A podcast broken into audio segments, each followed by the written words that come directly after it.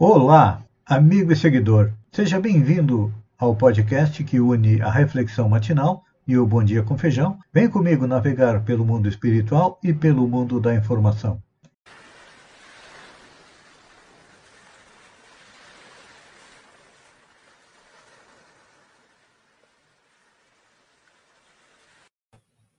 Olá, amigo e seguidor. Seja bem-vindo à nossa live diária da reflexão matinal, onde eu e você vamos em direção ao nosso coração para lá, como jardineiros espirituais, elevar templos às nossas virtudes, cultivando-as, fazendo com que elas cresçam, floresçam e frutifiquem, porque elas são o alimento da nossa alma para a jornada da felicidade e da perfeição. Mas, como ainda não somos espíritos puros, nem bons espíritos, nós precisamos cavar masmorras aos nossos vícios, porque são o orgulho, o ciúme, o ódio, a maledicência, a intolerância, a causa do sofrimento nosso e que também infligimos aos outros. Como existe uma lei é, de retorno no universo, quem causa dor, colhe dor. Quem planta vento, colhe tempestade. Então, vamos arregaçar as mangas e continuar neste trabalho para que um dia possamos chegar à tão sonhada felicidade, que ainda não é neste mundo, não. O espírito François Geneve no Evangelho segundo o Espiritismo, diz que a felicidade não é deste mundo. Porque, claro, a Terra é ainda um mundo que está no segundo patamar da escala, no terceiro, melhor dizendo. Já fomos um mundo primitivo, já fomos um mundo transitório. Hoje somos um mundo de provas e expiação, e cada um de nós tem sob seus ombros a responsabilidade de evoluir e ajudar a Terra a evoluir. Estamos em um momento de transição, por isso há tanto ódio, tanta raiva, tanta inveja, tanta intolerância, porque irmãos nossos, espíritos como nós, estão recebendo uma última oportunidade de ficar aqui no planeta e trazem toda a sua carga emocional ao reencarnarem. E o que fazer com esses espíritos? Eles são espíritos doentes, doentes por falta de amor. Por isso que nós temos que colocar em prática aquilo que Jesus disse há dois mil anos atrás, quando compactou os dez mandamentos em dois: amar a Deus e amar ao próximo. Mas temos muita dificuldade de amar a Deus e também de amar ao próximo, porque nós não nos amamos. Então, por isso que é necessário nós fazermos a nossa reforma íntima, nos transformarmos no homem de bem, e então surge a crise. O mundo está em crise, mas quem realmente está em crise é o ser humano. E a crise, é, no idioma chinês, ela tem duas explicações. Ela significa ameaça mas também significa oportunidade. Nós sempre vemos a crise como ameaça. Claro, é uma ameaça porque ela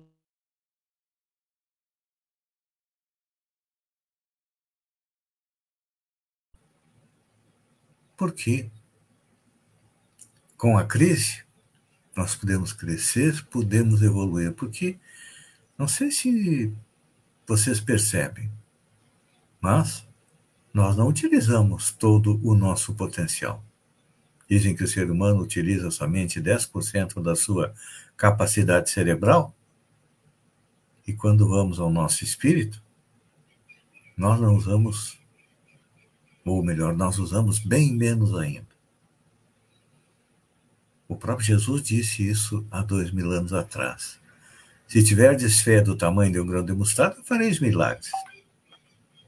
Só que o que, que acontece? A nossa fé, ou seja, a nossa crença de que temos possibilidades infinitas, é tão pequena, menor que um grão de mostarda, que não conseguimos fazer quase nada. O que fazemos, como diz o Erasmo Carlos naquela música, sentado à beira do caminho, nós ficamos sempre, normalmente, choramingando, lambendo as nossas feridas, em vez de utilizarmos o nosso potencial em nosso favor, em favor da nossa família, em favor da nossa comunidade, em favor do mundo como um todo, nós ficamos é, nos escondendo. Por isso que há uma defasagem extremamente grande entre o homem tecnológico, que somos nós, utilizando aí todos os equipamentos, e o ser espiritual, que se apresenta desequipado de recursos para os grandes enfrentamentos que são propostos pela vida para a nossa própria construção. Pois é. Falando de homem tecnológico, nós somos como um robô que não consegue executar, executar, desculpem, toda a sua programação, executa simplesmente uma parte dela. É. Isso faz que, com que nos transformemos em seres desumanizados, sem sentimentos, e nos preocupamos basicamente com o quê? Com a conquista do poder e com aquilo que, acho que foi Andy Warhol disse há bastante tempo atrás, com os 15 minutos de fama. E a música diz, são 15 minutos de fama, depois vem o comercial. Os 15 minutos de fama nós tentamos conquistar através das redes sociais, através dos nossos relacionamentos, como eu disse ontem, procurando evidenciar o nosso lado positivo, as nossas qualidades, e jogando nas demais pessoas o nosso lado sombra, ou seja, nós somos a parte boa, nós somos a cereja do bolo. Os outros, ah, os outros são cheios de defeitos. Nós não temos. E assim, o que, que acontece? Nós vamos caminhando pela vida. Muitas vezes sem objetivo. Você já parou para pensar qual é o seu objetivo na vida? Com certeza, como está chegando o final do ano, é aquele tempo em que fazemos uma retrospectiva as TVs, os jornais, os sites, fazem a retrospectiva do ano, fatos bons, fatos ruins, quem retornou à pátria espiritual, quem não retornou. E nós, quando fazemos a retrospectiva do nosso ano que está findando, o que você acrescentou à sua parte espiritual? Não é o celular novo, a roupa para ir para a balada, aquele arranjo na casa. Não. Está na hora de parar e olhar para dentro de si mesmo e colocar em prática. O conhece-te a ti mesmo. A partir do momento que nós nos conhecemos, nós compreendemos que temos conquistas, sim. Já fizemos grandes conquistas, mas a principal ainda não chegou, que é a felicidade. E a felicidade não está em ser. Por isso que somos infelizes. Ou melhor, a felicidade não está em ter. Não adianta eu ter uma casa, eu ter uma moto, eu ter um carro, eu ter um celular, eu ter uma TV de 60 polegadas. Isso nos traz conforto, mas a verdadeira felicidade vem de quê? Como eu digo lá atrás, das nossas virtudes. E pare e pense um pouco. O que você adquiriu de virtude neste ano de 2021. Fui um pouquinho mais humilde, modesto, sóbrio, foi sensato, teve um pouco mais de compreensão com as pessoas, tolerância, paciência, e aí vai. Vigilância, abnegação, dedicação, devotamento. Analise um pouco o que você cultivou disso dentro do seu coração e verá que o ano de 2021 foi um ano de conquistas. Difíceis, mas bastante saborosas. Pense nisso, enquanto eu agradeço a você, meu amigo e seguidor, por ter estado comigo durante esses minutos. Fiquem com Deus e até amanhã, no amanhecer, com mais uma reflexão matinal. Um beijo no coração e até lá, então.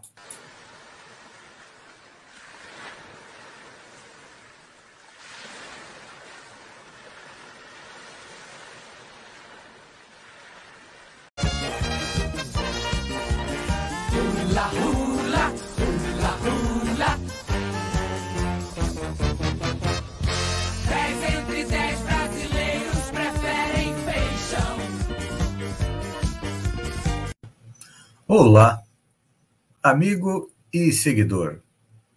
Seja bem-vindo à nossa live do Bom Dia com Feijão, onde eu convido você, vem comigo, vem navegar pelo mundo da informação, com as notícias da região, Santa Catarina, do Brasil e também do mundo. Começamos com região.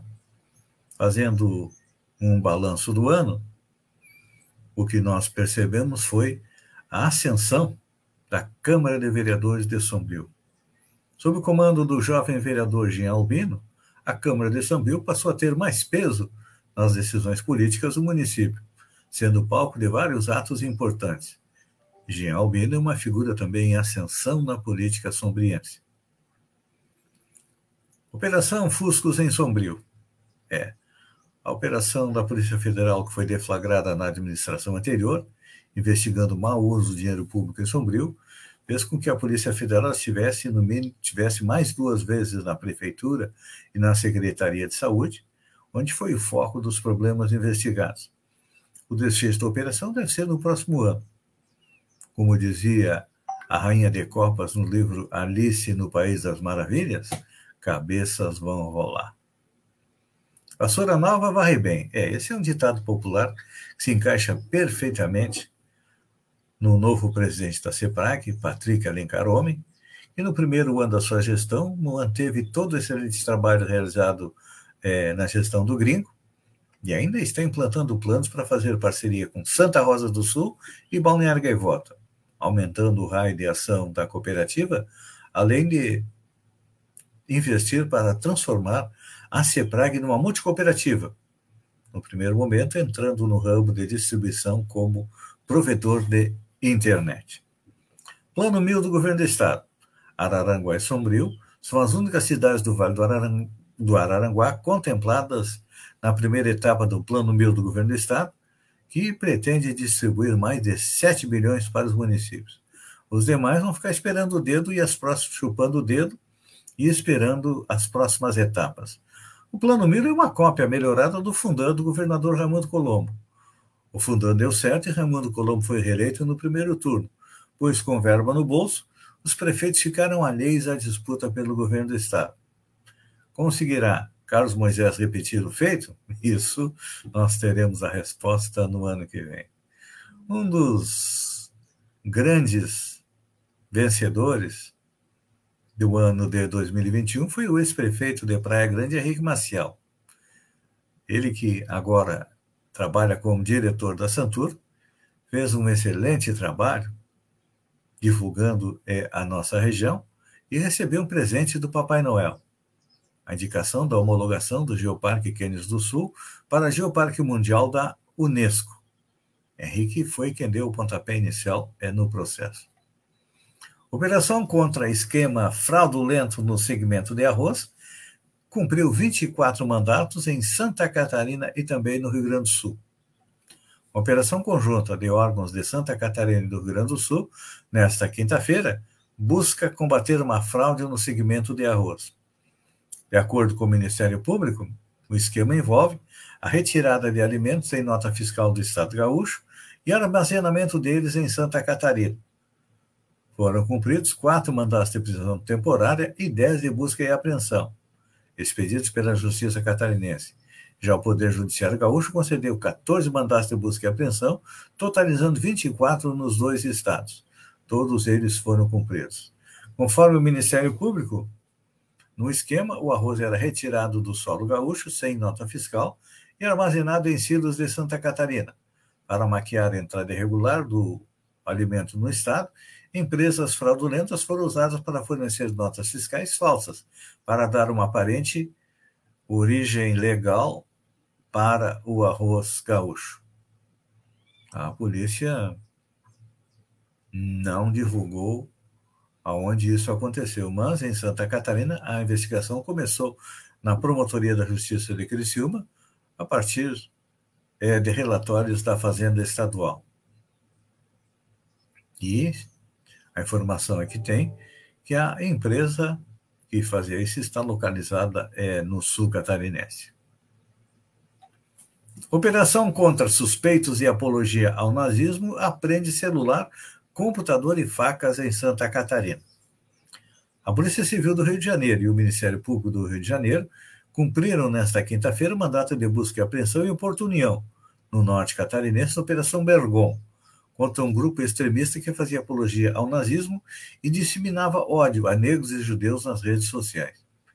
Entre o material apreendido na casa de um adolescente em Santa Catarina estão computador, bandeira, simulacro de arma de fogo, facas, livros, ilustrações, pendrives, aparelho celular e vestimentas.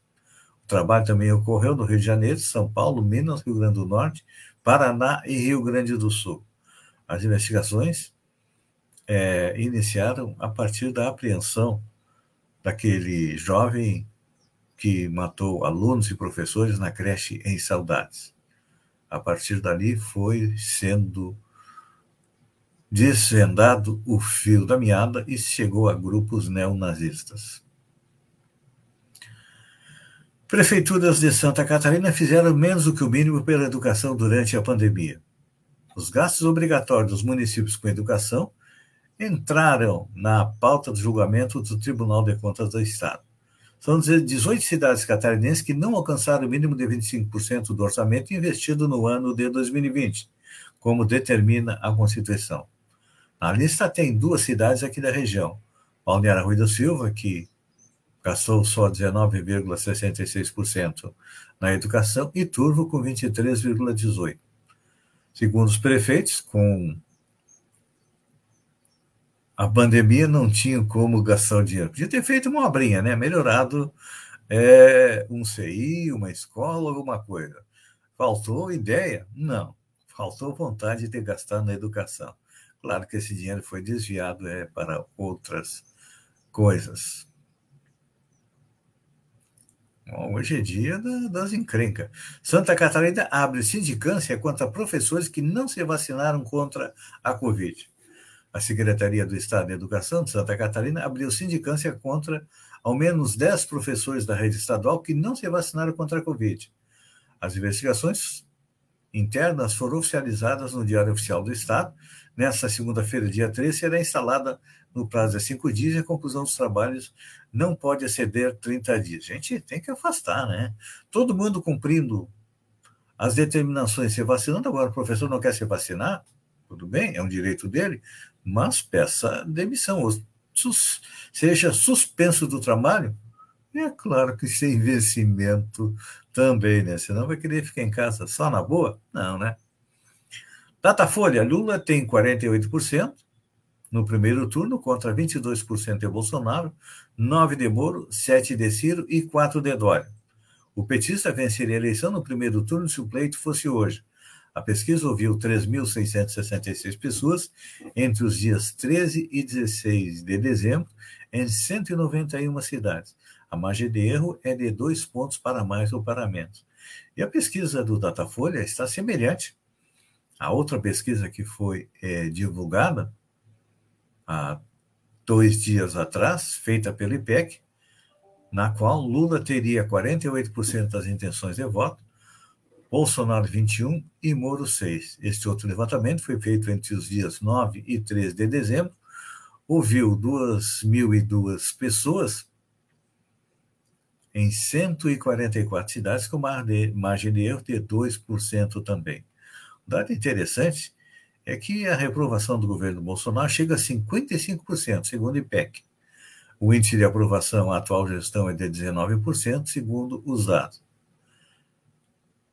É. As duas pesquisas estão indicando aquilo que nós já vimos comentando. O derretimento da economia está favorecendo a candidatura do ex-presidente Lula e surgem e sugerem que até agora nenhum concorrente foi capaz de ativar o antipetismo como motor eleitoral. É que tem dois anti aqui, né? Tem o antipetismo e o anti-Bolsonaro. Só que o anti-Bolsonaro está mais forte do que o antipetismo. O presidente Jair Bolsonaro se elegeu é, no rastro do antipetismo. Agora, ele afundou. Se não houver mudanças, o presidente Lula leva já no primeiro turno. Amigo seguidor, eu agradeço a você por ter estado comigo durante esses minutos. Fiquem com Deus e até segunda-feira com mais um Bom Dia com Feijão. Duas recomendações. Se beber, não dirija. Se sair, use máscara. Um bom dia a todos e até segunda-feira. Um beijo no seu coração.